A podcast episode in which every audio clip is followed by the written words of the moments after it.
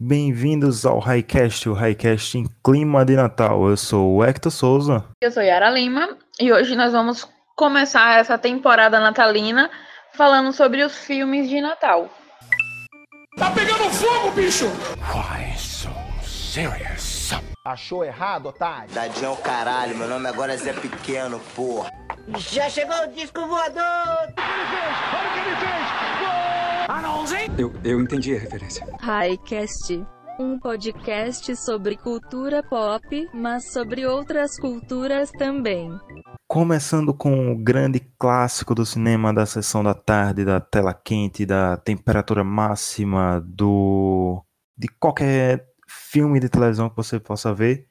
Esqueceram de mim. Natal não é Natal, sem Esqueceram de mim, lançado em 1990 com direção de Chris Columbus e estreando estreando não, mas trazendo aos holofotes o pequeno garoto Macaulay Culkin, que depois disso também sumiu. Ele, ele tá estranho atualmente. Oh, tadinho. Esqueceram de mim é um dos maiores clássicos da nossa geração. É, e quem nunca imaginou ficar em casa sozinho e sem, ter a casa invadida por bandidos para fazer essas armadas, hein? Eu mesma nunca imaginei, não. Eu, eu, eu, tinha muito medo de ficar sozinha. Eu imaginava ficar sozinho era no supermercado, tipo, alguém esquecer Meu sonho! Sonho toda criança, pô. Toda criança eu já sonhou com sonhava isso. com a ideia de ficar dentro do supermercado, ser esquecida lá. Mas eu tinha medo da ideia de que uma hora eu ia enjoar das comidas e eu ia continuar lá sozinha por mais tempo. Eu fiz minha família desaparecer. Eu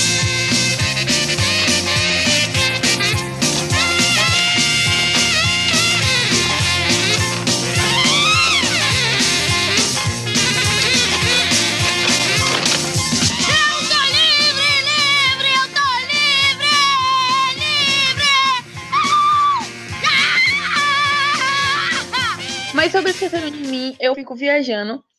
Porque eu não teria sobrevivido, não, se eu fosse esse menino.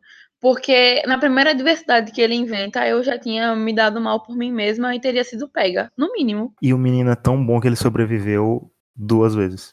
Em dois filmes. Com os mesmos bandidos. Quem não aprendeu a lição foram os bandidos, né? Tenho medo da família dele, que continuou esquecendo esse menino por mais outros filmes. Quantas vezes esqueceram dele? E nem pra dar uma revezada. Era uma família de oito filhos. É sempre o mais novo que se ferra.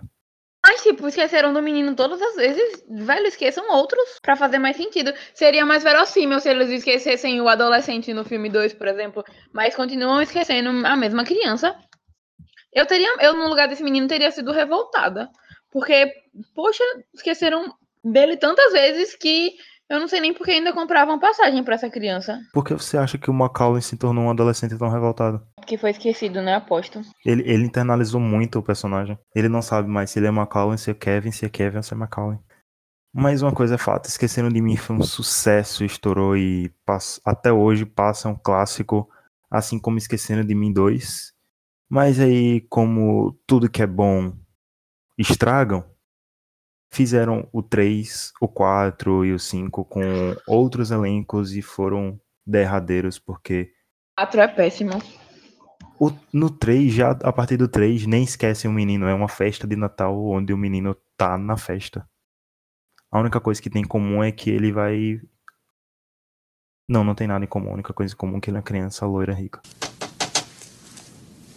Quem é? Do Neirinho, senhor. Eu trouxe a sua pizza. Deixa aí na porta e vai dando fora daqui. Tá bom. Mas. E cadê o dinheiro? Que dinheiro? Ora, eu acho que o senhor tem que pagar a pizza, não é? Verdade? Quanto é que eu te devo? Ah, são 11,80, senhor. Fique com o troco, seu animal. Que pão duro. Olha, eu vou contar até 10 e você vai tirar esta cara feia, amarela e esse traseiro da minha frente antes que eu te meta um monte de balas. Um, dois, dez!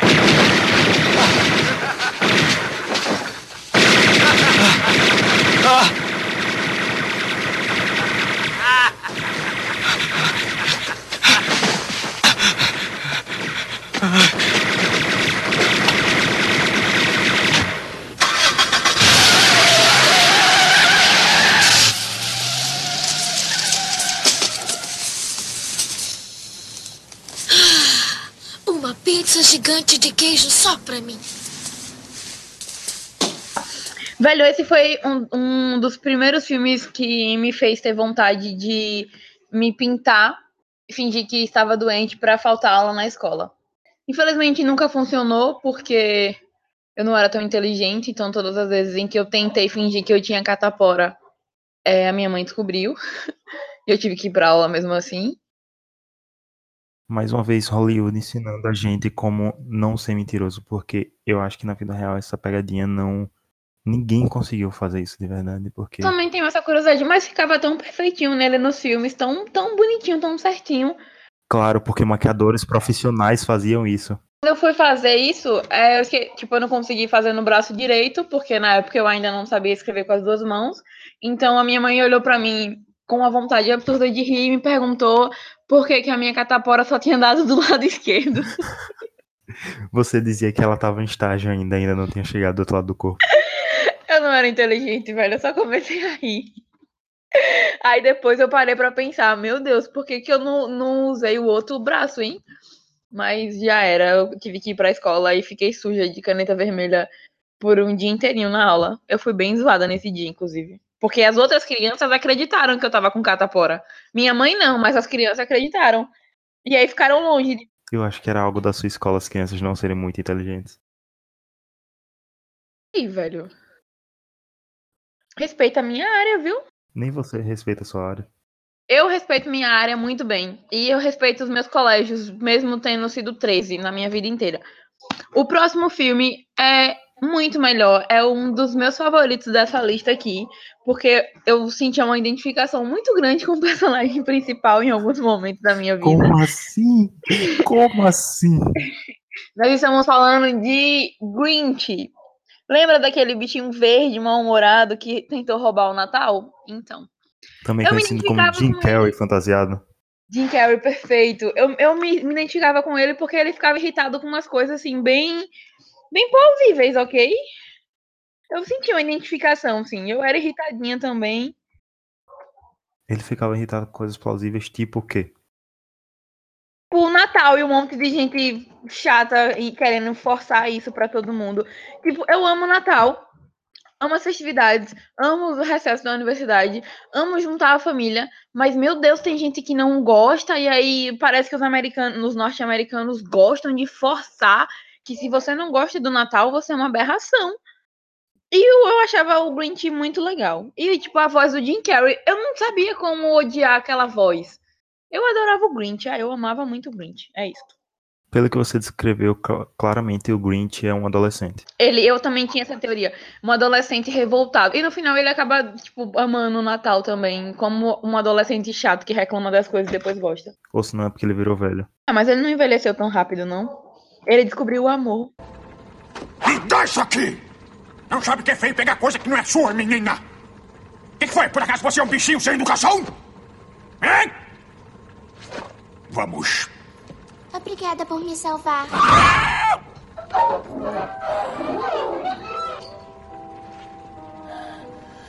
Salvar você? É o que pensa que eu estava fazendo? Aham. Errou! Ok, além do filme de 2000, resolveram fazer um prelúdio lançado nesse ano, que também se chamou O Grinch, só que se passa um pouco antes do filme live action. Que eu não assisti ainda, então eu não posso. Não, não assisti ainda, mas eu vi isso no trailer. Achei bem feinho o desenho, não tive empolgação, não. Ah, eu gostei. Talvez eu assista quando sair na internet. Não bateu a empolgação. Mas o primeiro Grinch eu ainda adoro. Não É, tem como não amar. Não tem como não amar odiá-lo. Eu adorava, eu adorava esse filme. Sempre que passava na sessão da tarde, eu conseguia pegar o início ou o final. Dificilmente. Todo eu vim assistir esse filme inteiro, acho que há uns dois anos atrás só, porque eu sempre pegava é, ou o início, quando eu chegava mais cedo da aula, ou eu pegava só o final. E, tipo, quando eu conseguia pegar o início, é... ah, então por que você não viu o resto? Porque eu não prestava atenção, eu, sei lá, saía. Ia comer terra. É assim que você ama um filme? Não assistindo Não, eu, eu, eu amava é, de uma maneira afetiva. Aí, há uns dois anos eu assisti ele inteiro e eu percebi que eu gostava dele de modo geral. Ele é engraçado. E o Grinch puto com as coisas assim, mais nada a ver da história. E é muito engraçado, eu adorava. Assim tão em cima da hora. Ainda que eu quisesse ir, minha agenda apertada não permitiria. Quatro horas, hora de autocompaixão. Quatro e meia, contemplar o abismo. Cinco horas, solucionar a fome do mundo e não dizer a solução. Cinco e meia, malhar o corpinho. Seis e meia, jantar comigo. Não dá pra cancelar outra vez. Sete horas, lutar contra o meu lado bom e vencer. Ocupado. Bom, se eu terminar a luta até as nove, era só depois eu deitar na cama, olhar pro teto e até mergulhar lentamente na demência.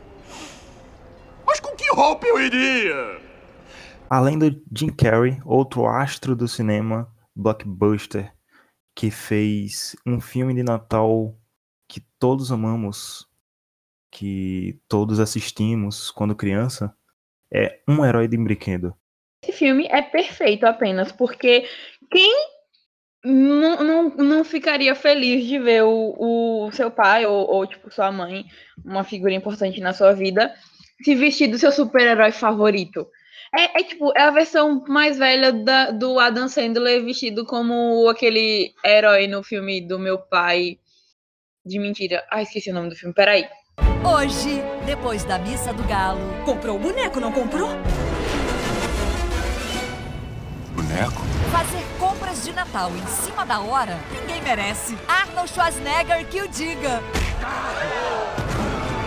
Herói de brinquedo na sessão de Natal. Então, um herói de brinquedo, eu achava sensacional essa, tipo, essa ideia dele do Schwarzenegger ter essa, essa marra, né, de que é, é machão, de que nunca faria essas coisas, é o que é completamente estúpido. E, e, de repente ele aparece como aquele super-herói pra satisfazer a criança. Eu acho lindo, eu adorava esse filme. E Arnold Schwarzenegger fez outros filmes nesse estilo, né? Que ele vai com esse corpo todo bombadão, de fisiculturista, eu sou foda e é um, um personagem dócil. É Tem aquele da filme. creche, por exemplo. É esse mesmo que eu tava pensando, que eu esqueci o nome. Eu, ou é, pai, é um Tira no Jardim de Infância, eu acho. É esse mesmo. Aquele filme era, é isso mesmo, tirando jardim de infância. Eu achava também uma gracinha. É, embora eu, sei lá, eu tinha um pouco de medo daquele vilão, porque ele era vilão, ele era vilão demais para um filme infantil. Velho, a gente cresceu vendo Darth Vader, então. Mas Darth Vader não era tão assustador assim, porque a máscara dava uma. Tipo, tirava aquela humanidade dele, né? Você não conseguia ver o Darth Vader como um humano, alguém que vai me fazer mal, como esse vilão aí do meu jardim de infância. Um tirando jardim de infância. Obi-Wan nunca lhe falou o que aconteceu com seu pai. Ele me contou bastante.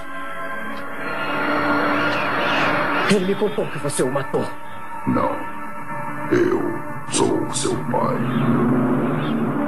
O importante é que Arnold Schwarzenegger, entrando ou não no universo cinematográfico, seja da Marvel, seja da DC, a gente já realizou o sonho de ver ele vestido de super-herói e ainda mais em um filme que faz parte das nossas infâncias. Era divertido é, ver vê-lo, né, fazendo aquele, aquele papel de super-herói, mas o mais bonitinho mesmo não era nem o fato dele estar vestido como super-herói, era dele ter feito todo um rolê para conseguir comprar o boneco para a criança, que ele não, se eu não me engano, ele não consegue comprar o boneco. E aí ele tem essa ideia de participar do desfile vestido de super-herói para deixar a criança feliz. Eu achava isso muito fofo. Tipo, o que me deixava empolgada assim com o filme, na época não era nem o fato dele estar vestido como um super-herói, era o gesto mesmo, sabe, pela criança. Eu achava muito bonitinho aquilo. Tá aí, pais que ouvem o Highcast, dica de presente para seus filhos. Se vocês não acharam o boneco até dia 24, participem do desfile e Socorro!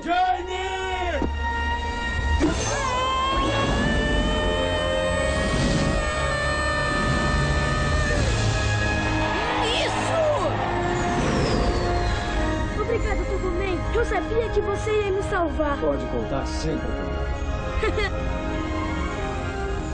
Mas é isso aí, Um Herói de Brinquedo é um filme que faz nossas infâncias estrelado pelo Exterminador do Futuro e Anakin Skywalker. Não tem como dar errado. É, não tem não mesmo, viu?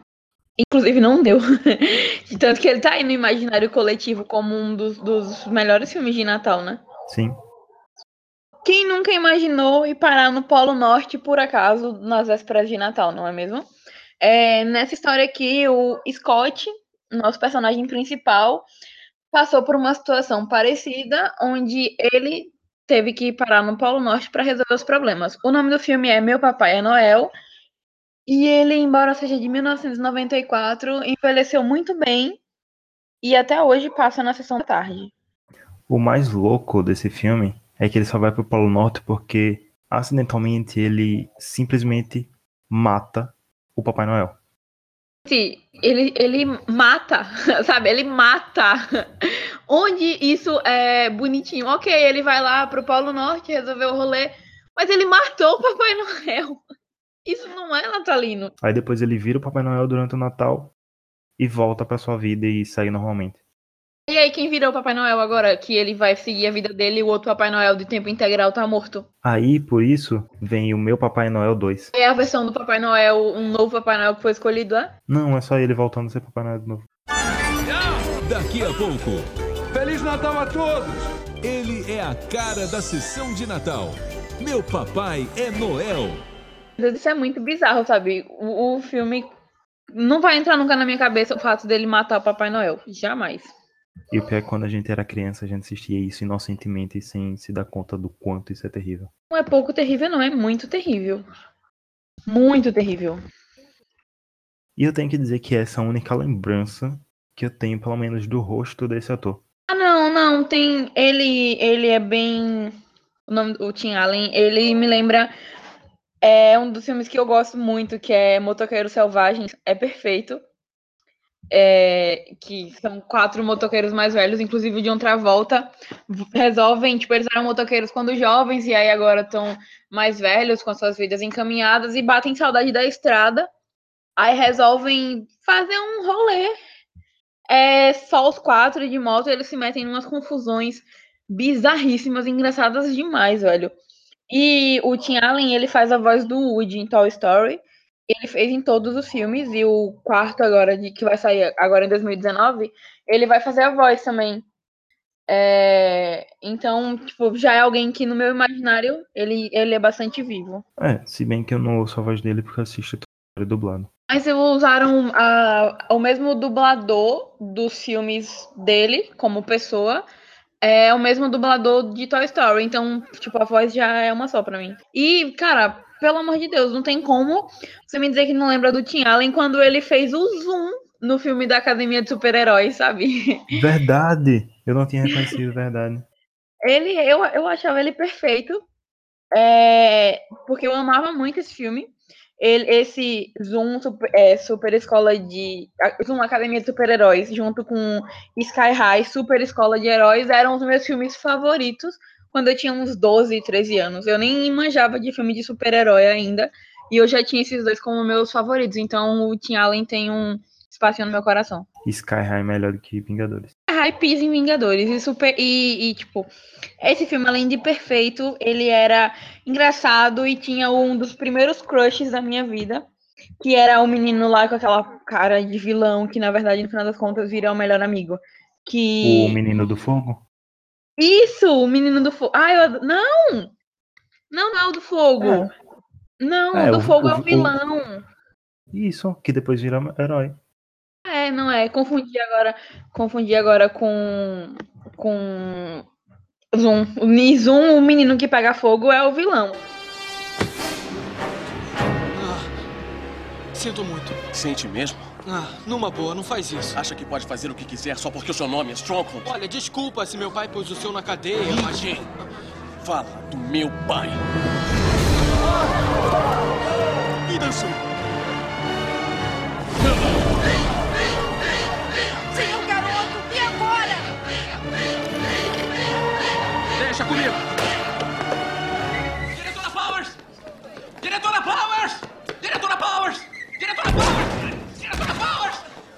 Saindo um pouco dessa onda de pais, pais no sentido de pai no plural.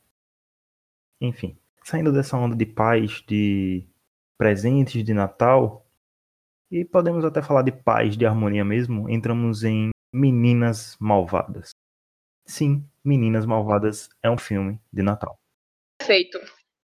O único defeito é nenhum. O único defeito é que ele acaba. Meninas Malvadas até hoje é um hit, é um sucesso dos adolescentes e dos jovens adultos. É o filme que tem a cara da Lindsay Lohan e. Lindsay Lohan, cadê você? Mas é o filme que tem a cara do Lindsay Lohan e é o filme que fez o barro acontecer. Para com isso, que você nunca vai fazer o barro acontecer, por favor.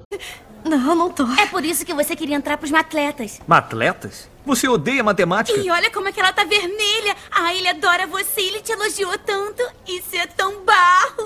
Gretchen, para de tentar fazer o barro acontecer. Isso nunca vai pegar.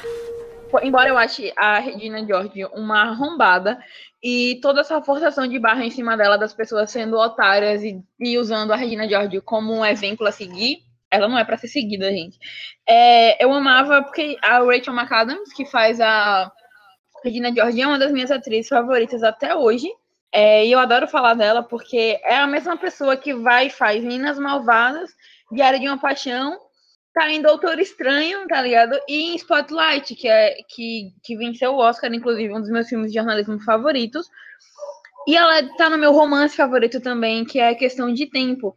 E ela ainda fez, apareceu em Sherlock Holmes, sabe? Tipo, essa mulher tem tanto filme bom que não tem condições de você falar de Minas Malvadas e você vir com Lindsay Lohan quando tem Rachel McAdams ali do lado, que é a melhor pessoa do cinema. Eu acho que das atrizes principais, das quatro principais, a única que não fez filmes de sucesso foi a Lacey Chabert, que é a que faz a Gretchen. Ela fez um ou outro filme, que eu não. Acho que eu não vou lembrar agora de, do nome, eu já vi ela em outros filmes, mas dessas foi que menos teve sucesso mesmo, porque, tipo, até a Tina Fey, que é a, a professora dela que foi acusada de, de vender droga, ela é super bem sucedida, super mesmo, ela é produtora excelente, ela, ela fez Third third, eita, ela fez Third Rock, que é uma das minhas séries favoritas também, sobre é, a parte de trás da TV, sabe, o, to, tudo que tudo que você vê na TV é, a série fala do que rola antes, dos bastidores. É incrível.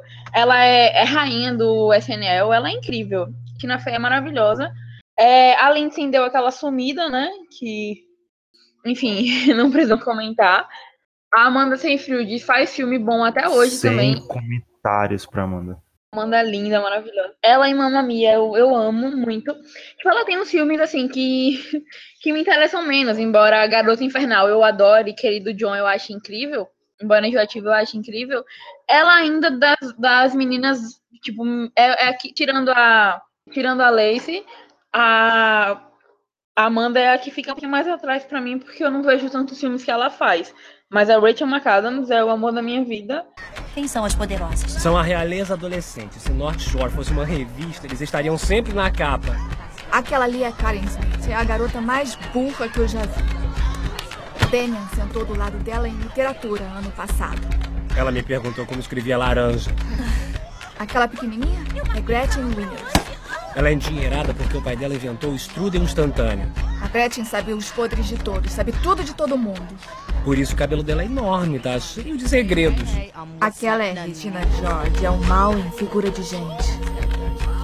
Ela parece uma garotinha egoísta, traiçoeira e descarada, mas na verdade ela é muito, muito mais do que isso. Ela é a abelha rainha, uma estrela. As outras duas são os zangões dela. Regina George. Como é que eu posso começar a explicar Regina George? A Regina George é perfeita. Ela tem duas bolsas de pele e um carro importado prateado. O cabelo dela está no seguro por 10 mil dólares. Soube que ela faz comerciais de carro.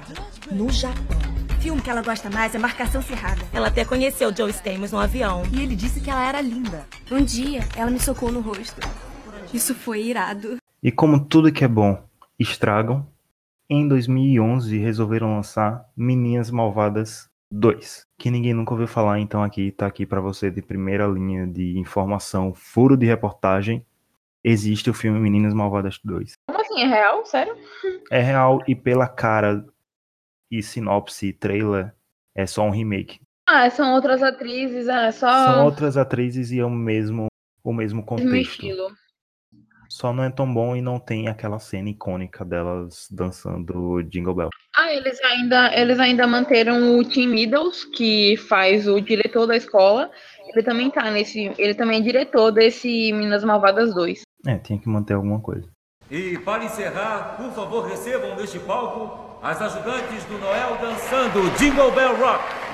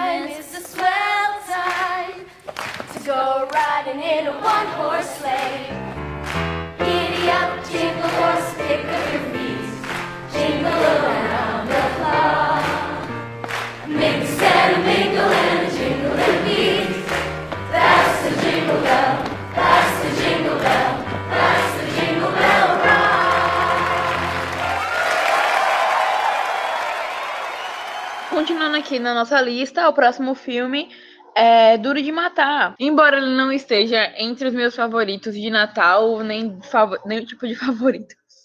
Embora ele não esteja na minha lista de favoritos de Natal, é, não dá pra negar que o John McClane é uma das figuras mais importantes é, do Natal quando a gente fala de cinema. Sim, todo Natal ele tá lá tentando morrer. Mas não consegue matar porque ele é duro de matar. Nossa senhora.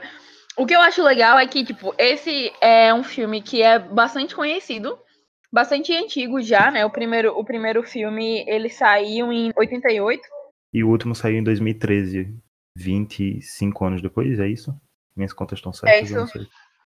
Tipo, o, o, é, uma, é uma série bem antiga, mas que teve uma, um aumento na popularidade no último ano por causa de. Nos últimos. na- acho que o último ano mesmo. Por causa de Brooklyn Nine-Nine, né? Que é, é o filme favorito do Jake Peralta. Inclusive, na. Eu não lembro agora se é na terceira, se é na quarta, não lembro exatamente.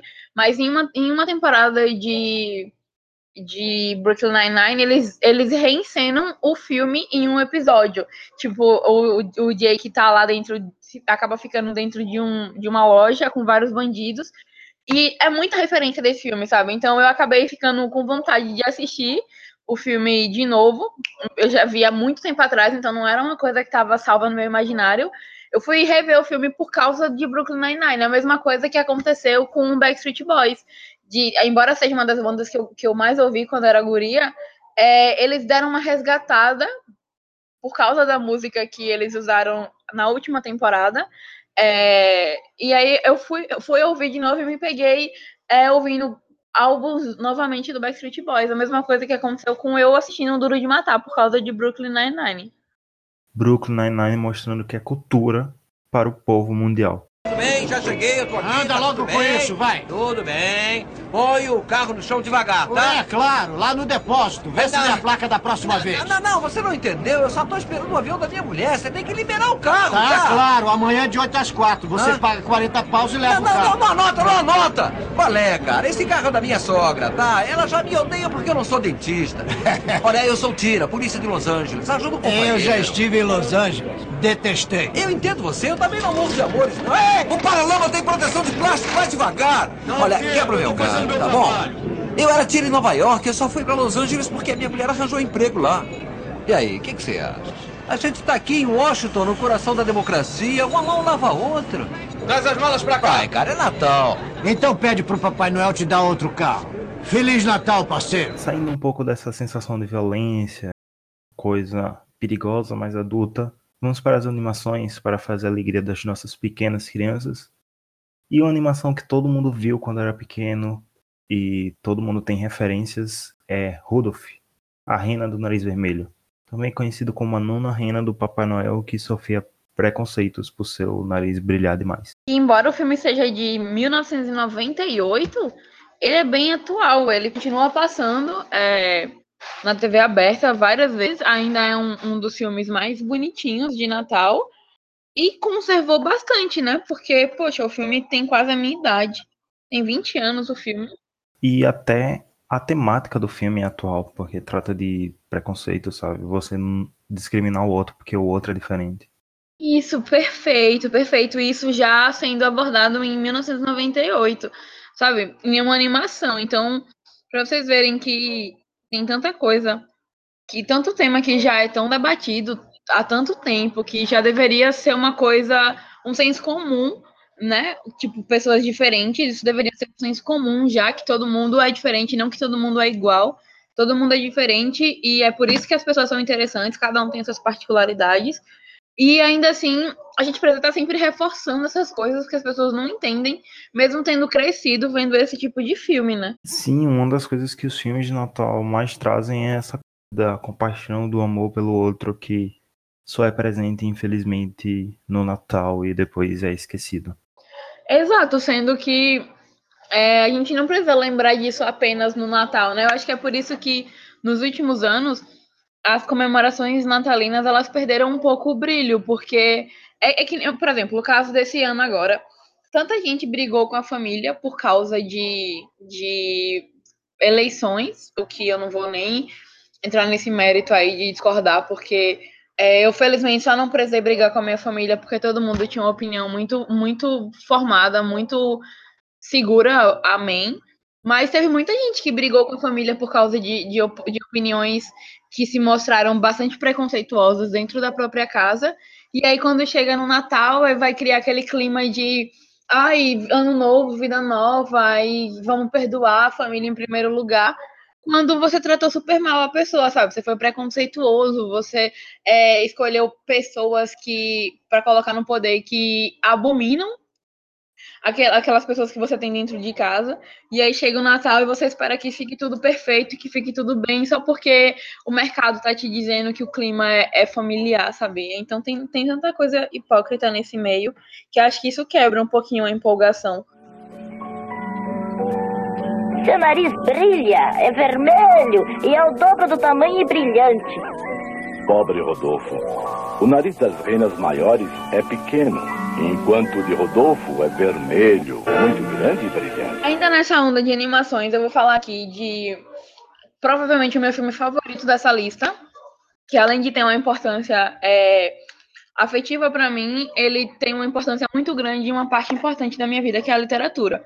O filme é Os Fantasmas de Scrooge, é uma animação lançada em 2009 é, e que quem faz a dublagem também é Jim Carrey, assim como o Grinch, que a gente falou aqui. E esse filme, ele é uma adaptação é, do meu conto favorito de Charles Dickens, que é A Christmas Carol, um conto de Natal. E conta a história de um, de um velho amargo, rico e sozinho, que é super mesquinho, principalmente com a, com a família dele. Ele só tem um sobrinho, uma irmã, se eu não me engano, e o marido dessa irmã. Acho que são só três pessoas que ele tem na vida. E ele não quer ajudar, tipo, a família dele é bem pobre e ele é super milionário. E ele não quer ajudar essas, essas pessoas porque ele não quer gastar dinheiro, sabe? E esse filme mostra é, três fantasmas para ele: o fantasma do passado, o fantasma do presente e o fantasma do futuro. E todos esses fantasmas estão tentando mostrar para ele que o que importa não é o dinheiro, e sim a família, ter gente que ele ama por perto. Porque ele tá literalmente sozinho no Natal, enquanto, tipo, com, com comida na mesa, sabe, sozinho, enquanto essa família dele tá passando fome, só que feliz, sabe? Os três juntinhos lá em paz, e ele sozinho, com toda a comida do universo disponível, e não tem ninguém para dar amor para ele, sabe? Enquanto a família dele, que tá sem nada na mesa, se virando do jeito que dá, eles são felizes porque eles estão juntos, sabe? E o que importa, na verdade, é isso, não o dinheiro que ele tem. E agora, uma espiadinha especial. Em Os Fantasmas de Scrooge, da Disney, estrelando Jim Carrey. Em Os Fantasmas de Scrooge, eu faço Ebenezer Scrooge. O fantasma dos natais passados, do Natal presente, do Natal futuro. São muitos papéis, né? Mas eu tô acostumado a ter o cérebro cheio de personagens. É uma viagem muito louca. Os fantasmas chegam e levam ele nessas viagens. Eles voam por baixo das pontes e sobre a velha Londres. E ele corre de cavalos, pelos canos de esgoto, deslizando no gelo. Tem até um momento que ele é atirado pra cima e vai parar quase na lua. É muito divertido. Não deixe de ver como esses fantasmas ajudam Scrooge a entrar no espírito de Natal. Mas na terra, aos homens de boa vontade, embuste. Os fantasmas de Scrooge, da Disney. Feliz Natal. É, e esses fantasmas mostram pra ele o que ele perdeu, tipo, quando mostram o passado, quem ele era, que ele era uma criança que gostava do Natal, entendeu? Mostram o presente, que é essa família dele passando fome, e o futuro, que é ele completamente sozinho, sabe? Completamente sozinho. Então é um filme que, embora seja uma, uma animação, ele me toca mais do que todos os filmes da nossa lista até agora. E outro produto, vamos dizer assim, que se aproveitou desse conto também foi Doctor Who, em um especial do Natal, que foi com Matt Smith, eu não lembro a temporada agora. Na sexta temporada. Isso. É, na sexta temporada, o Doctor se encontrou com um, um velho que dominavam a cidade. E a história é basicamente a mesma. É, ele fica assombrado por essas coisas que ele vai ficar sozinho e toda essa coisa de espírito de Natal volta também. E eu tenho certeza que esse conto foi usado como base, até o próprio filme tem sido usado como referência para esse, esse especial de Natal. Tipo, esse conto, é um conto de Natal, ele foi bastante adaptado, bastante mesmo. Uma das coisas mais comuns nesses filmes de Natal é a história de um velho ranzinza que odeia o Natal e que é sozinho e que é rico e por algum motivo algo aconteceu na vida dele que o fez odiar o Natal e transformá-lo numa pessoa dura e enfim. É um conto bastante adaptado, embora nem todos tenham o, o nome mesmo, né? Christmas Carol, ou Um Conto de Natal.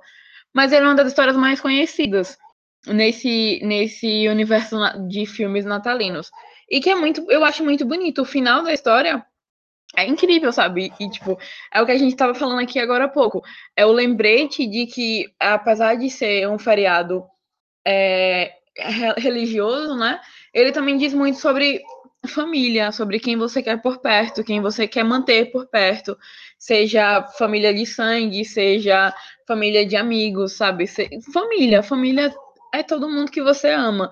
Então, esse filme ele reforça muito essa ideia, sabe, de que as pessoas podem mudar se elas quiserem mudar e que elas têm que tomar atitude para isso. Eu gosto muito, é o meu filme favorito dessa lista e é um dos meus contos favoritos que eu já li no universo, assim. Eu gosto muito do Dickens, é, mas um conto de Natal é a coisa mais bonitinha que eu já li. Agora, eu acho que a animação que todo mundo lembra e todo mundo assistiu, e assim, quando você fala animação do Natal, dá um start, é o Expresso Polar. Não tem como você não lembrar dessa animação e não assistir ela no Natal, tendo o rosto lá de Tom Hanks como protagonista, uma animação tecnicamente perfeita. E é perfeito, não tem do que reclamar. Um passageiro do Expresso Polar querendo beber alguma coisa bem quentinha? Foi o que eu pensei.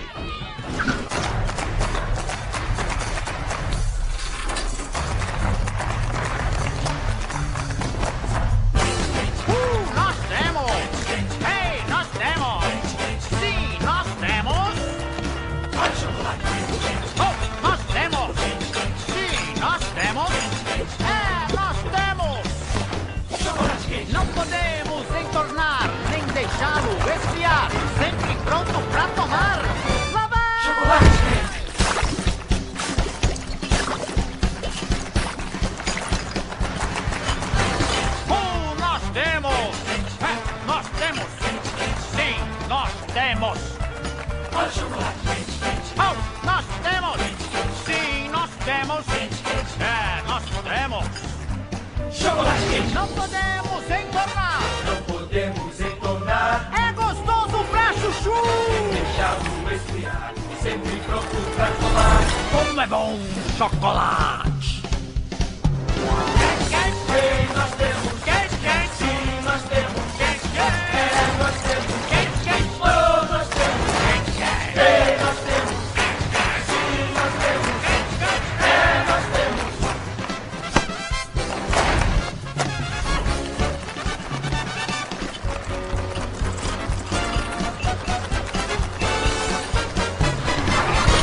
Esse filme é dirigido pelo Zemeckis, Robert Zemeckis, que além que ele é famoso assim por ter dirigido De Volta para o Futuro, mas além de ter dirigido o Expresso Polar, ele também dirigiu Os Fantasmas de Scrooge. Então, é, acho que ficou bem evidente que ele é uma pessoa que adora Natal e adora filmes de Natal, né? E as duas animações que ele dirigiu, ele usou tanto da mesma temática como da mesma técnica, sabe? São que você vê a autoria dele nas duas animações. E o Expresso Polar, ele também é inspirado num livro.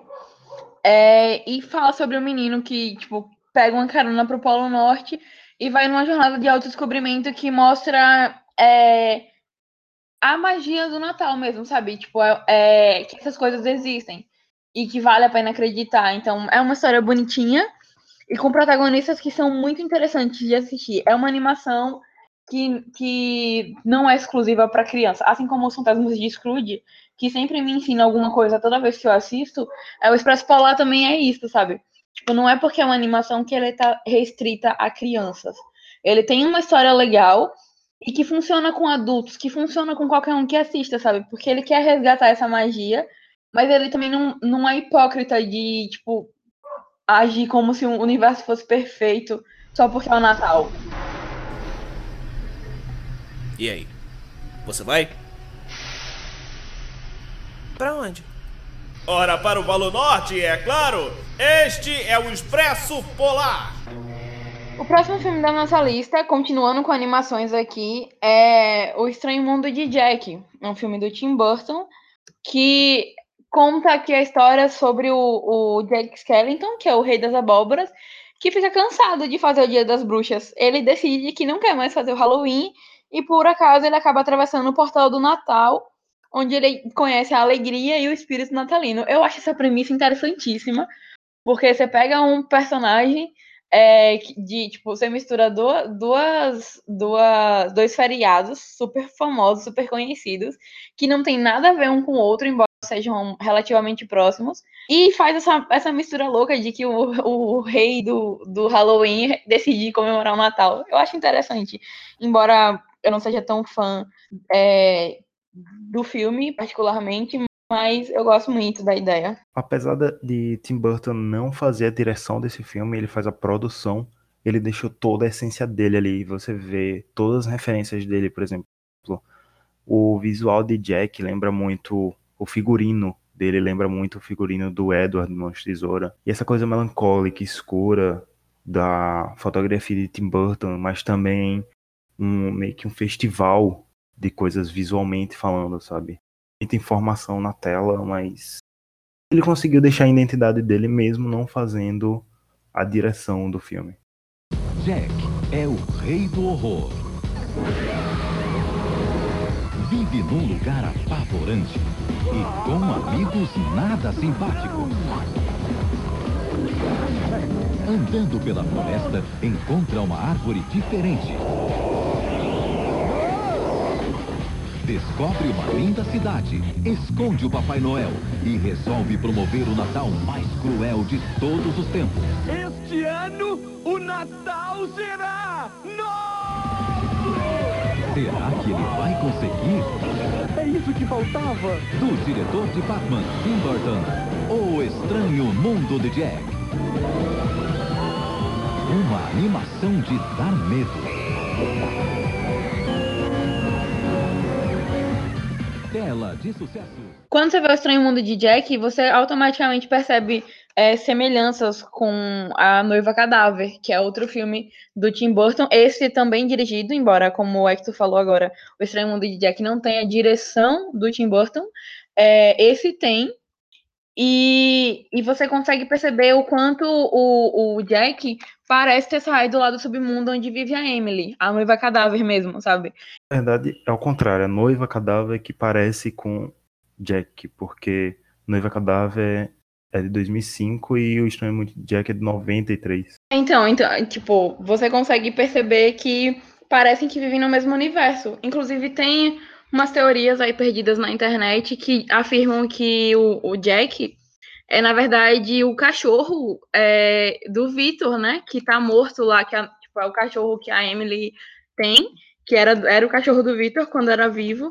E muita gente tem essa teoria louca aí de que o, o cachorro é o Jack. A galera gosta de fazer umas teorias doida brisada aí. Sentido nenhum, né? Eu fico viajando. Só porque é do mesmo diretor, mesma produção e, e se parecem. O Tim Burton tem essa marca registrada aí dessas coisas mais sombrias mesmo. Então essa ideia aí é bem viajada, na verdade. O que há com Jack? O que há com Jack? Não sei se um dia ele vai voltar. Está trancado ali. O que aconteceu? Não dá pra ouvir. Será que morreu? O que há com Jack? O que há com Jack?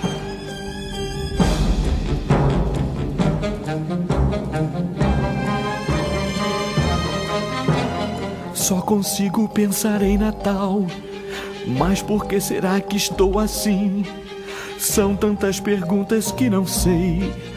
Qual será a resposta que darei? Quando penso que vou encontrar, vejo tudo a desmoronar. Agora, imagina só se se junta o Coelhinho da Páscoa, a Fada do Dente, o Sandman e o Papai Noel, mais um guri que solta gelo, que é a Elsa Homem, se juntam, esses cinco, para enfrentar o bicho papão. Essa é a premissa de A Origem dos Guardiões. Mais um filme de Natal congelante. Tá trocadilho, meu Deus. Esse filme é um dos mais recentes da lista, né? Que ele é de 2012. E ele é dirigi- dirigido pelo Peter Ramsey, que, tipo, a única coisa, assim, famosa mesmo que ele tem é Monstros vs Alienígenas, que é uma animação perfeita. E o Peter Ramsey é quem vai dirigir o filme do Homem-Aranha, no Aranha Verso, que estreia, que ainda no final desse ano, né? Isso no Brasil, se eu não me engano, estreia no início do próximo ano, mas mundialmente, na maior parte do mundo, estreia agora em dezembro. E se a gente pegar pelas duas animações que esse cara fez, o Homem-Aranha no Aranha Verso promete. Porque apesar de não ser muito conhecido, ele tem uma qualidade muito boa. Ai, não! Papai Noel? Coelho da Páscoa? Sandman? A fada do dente! Eu sabia que você viria! Surpresa! Viemos! Shh, pessoal, ele ainda tá acordado. Sandy, apaga ele. Eu confundia muito esse filme A Origem dos Guardiões com A Lenda dos Guardiões, que não tem nada a ver, só o nome mesmo. Tipo, eu sabia. O, é dirigido pelo Zack Snyder, A Lenda dos Guardiões, e na minha cabeça automaticamente ficou que o filme, na verdade, era A Origem dos Guardiões e que a direção era do Zack Snyder. Então eu juntei duas coisas aí. Minha cabeça funciona assim, né? O estilo de animação é muito parecido. É, e o nome, por ser a mesma coisa também, né? Então ficou na minha cabeça que A Origem dos Guardiões era, na verdade, dirigido pelo Zack Snyder. Pra quem não tá ligado, é o diretor de Batman vs Superman, 300, Sucker Punch. Ele ficou bem conhecido aí nesse no universo de super-heróis. Até se afastar completamente. Você vai deixá-lo matar a Marta? O que isso significa? Por que disse esse nome? Ache ele. Salve a Marta. Por que disse esse nome? Para! Por favor, para! Por que você disse esse nome? É o nome da mãe dele! É o nome da mãe dele. Outra animação famosíssima de Natal que todo mundo viu é a da Barbie, a Princesa e a Plebeia, que nos leva a pensar sobre essas franquias que fazem especiais de Natal, como a Barbie tem esse filme, o Mickey tem o seu especial do Natal, Madagascar tem seu especial do Natal, Toy Story tem seu especial do Natal, Shrek tem seu especial do Natal. Acho que todo desenho que se preze tem o seu especial do Natal. Até Boa Sorte Charlie, que é em live action e é recente, tem seu especial do Natal. Que é uma coisa assim relativamente natural em obras britânicas, né? Tipo, todas as séries ou quase todas as séries da produzidas pela BBC tem esse especial de Natal, tipo Doctor Who é uma já, o episódio de Natal sempre acontece alguma coisa extraordinária que vai é, ou vai moldar todo, toda a história da temporada, ou vai ser, tipo, completamente à parte, só um conto bonitinho que você vai ficar revendo outras vezes. Então, tipo, é uma coisa normal já no universo britânico e que cada vez fica mais natural dentro do, dos desenhos norte-americanos, né? Que eles vão e lançam esses especiais. E os desenhos norte-americanos pegam essa pegada de fazer algo à parte. Eles não fazem algo que vão mudar a história, eles só pegam, bora fazer isso aqui.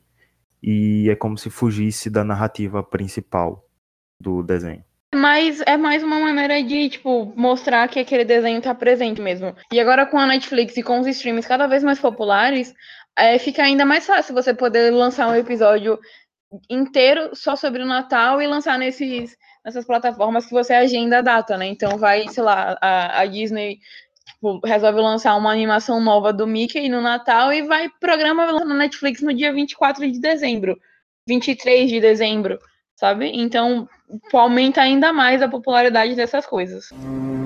Por falar em trabalho, Sr. Scrooge, amanhã é Natal e eu pensei que poderia ter meio dia de folga. Natal, né? Bem. hum, Eu creio que sim. Mas vou lhe deduzir meio dia de trabalho. Deixe-me ver. Eu lhe pago dois shillings por dia. São dois shillings mais um penny, patrão.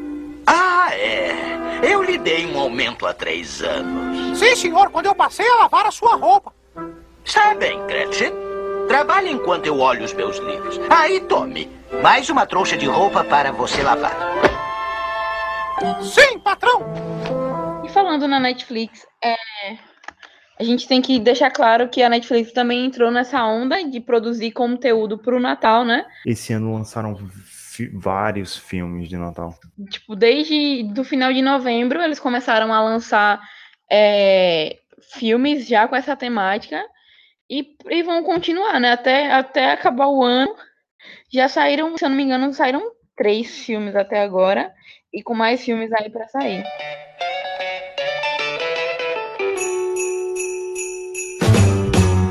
Jingle bell, jingle bell, jingle bell rock. A jingle bell swing and jingle bells ring. Snowing and blowing a bushels of fun. Now the jingle hop has begun. Jingle bell, jingle bell, jingle bell rock. A jingle bells chime jingle bell time. E nesse clima de Natal e de especiais de Natal, estamos finalizando aqui o primeiro episódio da série de Natal do Highcast. Exatamente. E pro próximo episódio a gente vai precisar muito da ajuda de vocês. A gente lançou aí nas nossas redes sociais um formulário, um link para que vocês nos mandem histórias para que a gente possa fazer no próximo episódio ser é, protagonizado por vocês, nossos ouvintes. é, e contar histórias loucas, histórias engraçadas, histórias tristes que aconteceram com vocês envolvendo o Natal.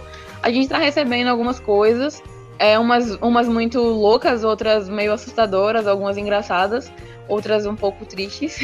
Mas a gente tá recebendo e, e que vocês continuem mandando nessa semana agora, para que quando a gente lance esse episódio vocês se sintam ainda mais representados. A gente precisa dizer aqui que essa última semana pro Highcast foi perfeita.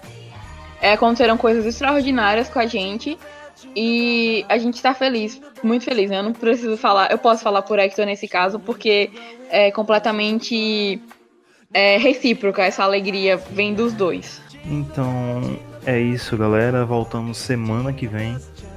Estaremos de novo chegando nos seus ouvidos através dessa maravilhosa plataforma que é o Highcast. Lembrando que vocês não ouviram errado. A gente tá aí próxima semana mesmo, porque nosso presente para vocês nesse, nesse mês de dezembro é lançar o episódio semanal mesmo, já que a nossa temática era quinzenal. Esse mês a gente tá tentando fazer semanal. E por isso que a gente tá pedindo para vocês mandem essas histórias para que a gente consiga fazer dois episódios de Natal bonitinhos. Então é isso, galera. Espero que vocês gostem. Indiquem filmes de, é, de Natal que sintam-se é, é, acolhidos e que esses filmes tenham tantas boas lembranças para vocês quanto tem pra gente. Então é isso. Obrigada por continuar com a gente. Obrigada pelas divulgações que vocês têm feito nas redes sociais. Tem aumentado muito o nosso número de plays. A gente tá feliz demais. É, e é isso, galera. Muito obrigada. E até semana que vem. Esse foi o Highcast, um podcast sobre cultura pop, mas sobre outras culturas também. Até o próximo episódio. Sor- Meu sorvete de café é perfeito. O único defeito é que tem passas. Enquete do Natal. Com ou sem passas? Passas. Com? E 100 passas. Ah, tá. E 200.